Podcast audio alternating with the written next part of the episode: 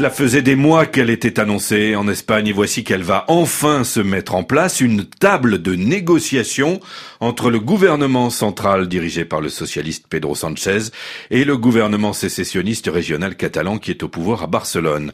Bonjour François Musso. Bonjour. On vous rejoint à Madrid où vous êtes euh, notre correspondant. Ces discussions doivent permettre euh, de trouver un terrain d'entente entre les deux camps, car dans, de cette entente dépend évidemment le futur politique du pays. La première rencontre bilatérale, elle a lieu ce mercredi matin à Madrid.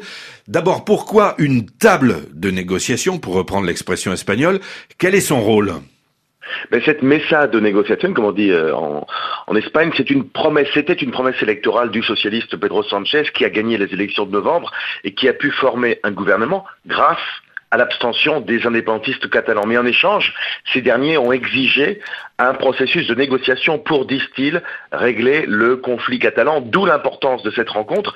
Si en effet les séparatistes de Catalogne n'en sont pas satisfaits, alors ils ont dit qu'ils ne voteront pas le budget annuel des socialistes, ce qui dans la pratique voudra dire que le gouvernement Sanchez ne tient qu'à un fil. Qu'est-ce qui est en jeu exactement dans ce processus de négociation? Trouver un accord? Quel type d'accord?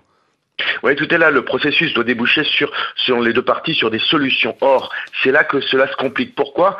Parce que du côté des socialistes au pouvoir, on peut certes discuter de davantage de pouvoir fiscal pour la Catalogne, par exemple, et aussi d'autres prérogatives, mais pas question de négocier ce que les indépendantistes catalans voient comme une priorité, ils viennent de le rappeler, c'est-à-dire l'exercice du droit à l'autodétermination par la population catalane, et d'autre part l'amnistie pour les neuf leaders séparatistes qui ont écopé de peines de prison allant de 9 à 13 ans pour sédition, c'est-à-dire pour avoir violé les lois espagnoles au moment de déclarer l'indépendance de façon symbolique en octobre 2017. François, ça veut dire que euh, le chef du gouvernement, Pedro Sanchez, est dans une situation plus que difficile? Oui, si les Catalans indépendantistes s'obstinent à prétendre à des objectifs que Madrid ne peut satisfaire, alors on aboutira certainement à une situation d'impasse.